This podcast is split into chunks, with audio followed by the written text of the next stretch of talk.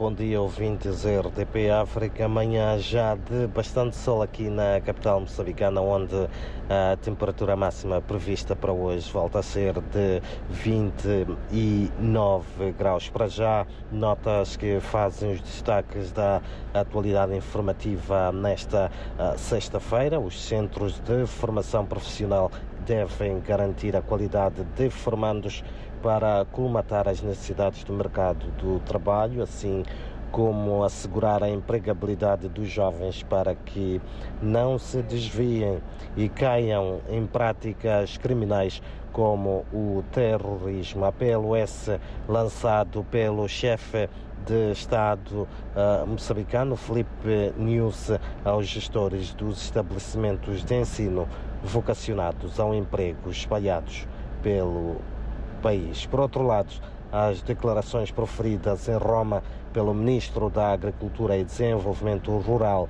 Celso Correia, que considera que mais de 90% da população moçambicana já melhorou a sua condição alimentar e detém três refeições por dia, está a ser mal recebido em alguns setores da sociedade que questionam a veracidade dos dados transmitidos à FAO em Roma, na Itália, onde se encontra em visita de trabalho. Em outras notas também dizer que Moçambique tem uh, cerca de 130 milhões de euros para assistência social produtiva a cerca de 3 milhões de moçambicanos que ainda enfrentam situações de insegurança alimentar. O compromisso esse foi assumido na Itália pelo Programa Mundial para a Alimentação PMA, pelo Fundo Internacional de Desenvolvimento Agrícola FIDA e também pelo Governo da Itália. Em outras notas,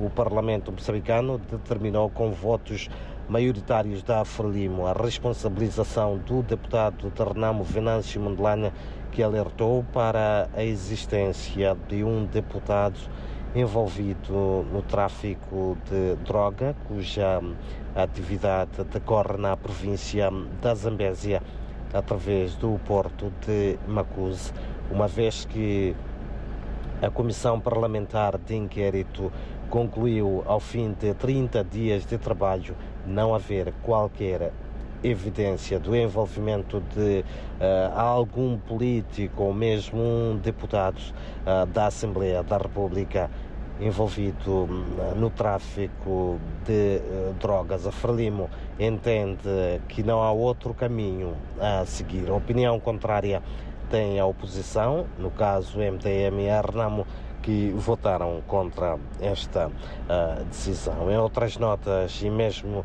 para fechar, dizer que o Movimento Democrático de Moçambique, MDM, convocou para hoje uma conferência de imprensa para abordar sobre os pronunciamentos do Ministro da Agricultura e Desenvolvimento Rural, Celso Correa, que se encontra na Itália, o caso Mangena, cidadão angolano, esposa e filhos sob custódia policial em Moçambique, segundo estes, em risco de serem deportados para Angola, onde são alvo de ameaças de morte. E será ainda abordado neste contacto com uh, os jornalistas a reunião da Comissão Política e do Conselho Nacional do MTM a realizar-se em breve. São então estas algumas notas de destaque para este início de sexta-feira, já bastante quente aqui na capital moçambicana, onde o sol já vai bem ao alto.